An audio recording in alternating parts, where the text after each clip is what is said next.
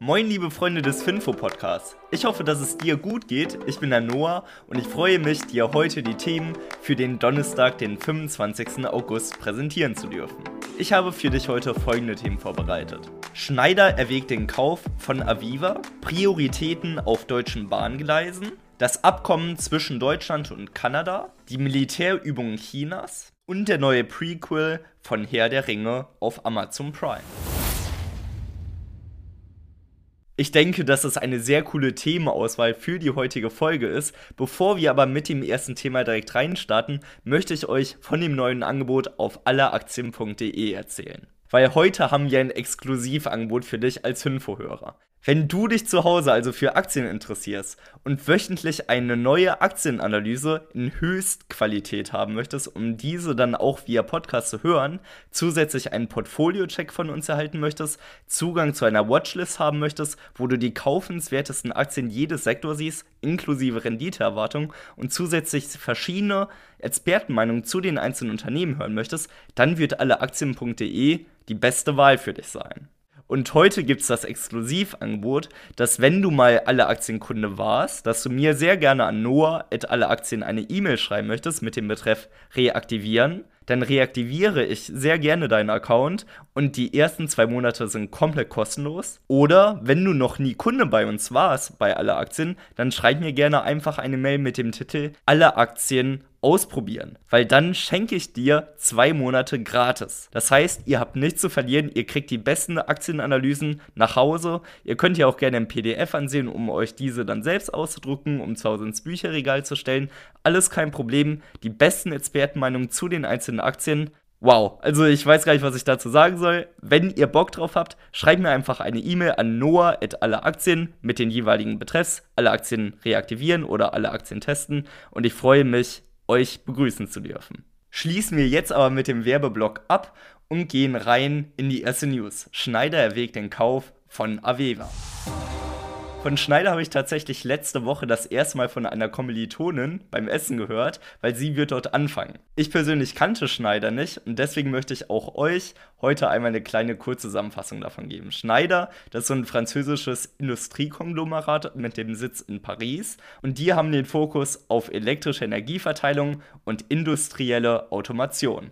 Dabei ist Schneider sehr erfolgreich und in über 150 Ländern vertreten. Und Schneider besitzt bereits eine Mehrheitsbeteiligung an Aviva, und zwar in Höhe von 60 Prozent. Jetzt planen sie aber eine komplette Übernahme, weil der Kurs von Aviva einfach letztes Jahr knapp 50% eingebrochen ist. Und das ist jetzt einfach ein hervorragender Punkt für Schneider, so ein gutes Qualitätsunternehmen aufzusammeln. Ich meine, das sehen wir ja aktuell auch gerade bei Amazon, die kaufen ja auch fleißig nach. Und hier sieht man, große Unternehmen kaufen genau jetzt gute Unternehmen für einen günstigen Preis auf. Und ich glaube, dass wir uns das als Privatanleger auch abschauen können. Genau in diesen Zeiten ist es sinnvoll, Qualitätsaktien sich herauszusuchen, um diese zu einem günstigen Preis nachzukaufen. Aber was genau ist Aviva eigentlich? Weil ich finde, das ist auch eine sehr unbekannte Aktie.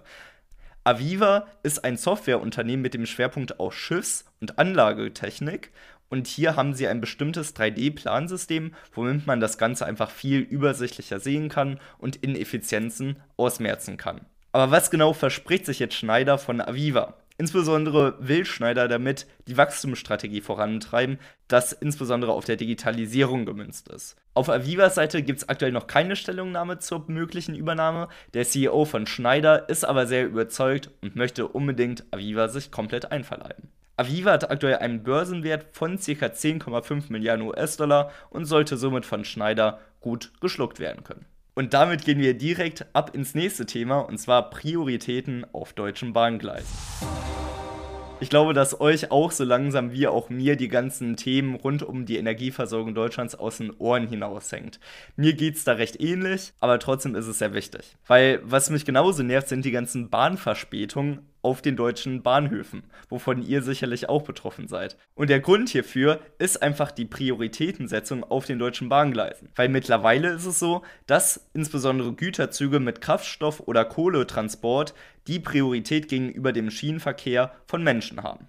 Das liegt mitunter natürlich daran, dass Deutschland aktuell mit allen Mitteln versucht, die Energiekrise, die vielleicht im Herbst oder Winter aufkommen sollte, zu verhindern. Hierfür hat Habeck jetzt auch verkündet, dass man versucht, ein Fünftel weniger Gasverbrauch zu schaffen. Womit sollen das gemacht werden? Kurz gesagt, mit Verboten. Habeck hat hier nämlich ein kleines Sammelsurium von Verboten zusammengestellt, wie Deutschland es schaffen sollte, ein Fünftel weniger Gaskonsum und Verbrauch zu schaffen.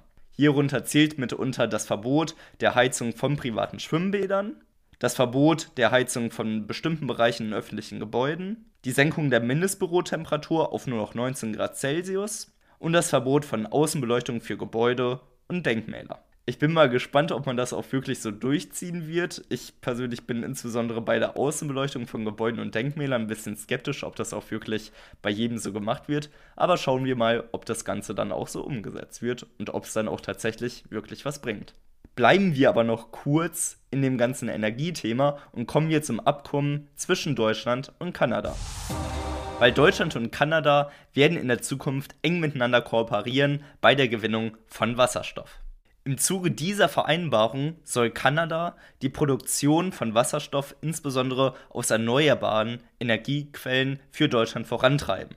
2025 sollen hier die ersten Lieferungen starten und insbesondere Trudeau, ich hoffe, ich habe das richtig ausgesprochen, das ist der kanadische Premierminister, der hält das für einen historischen Schritt nach vorne und auch Scholz sagt, Wasserstoff ist die Zukunft. Wasserstoff an sich hat natürlich einige Vorteile, weil bei der Nutzung entstehen keine Treibhausgase, was sehr gut ist, insbesondere beim Gesichtspunkt der Klimaerwärmung. Allerdings muss man auch bedenken, dass dieser Prozess, wo Wasser in Wasserstoff und Sauerstoff gespalten wird, sehr energieaufwendig ist.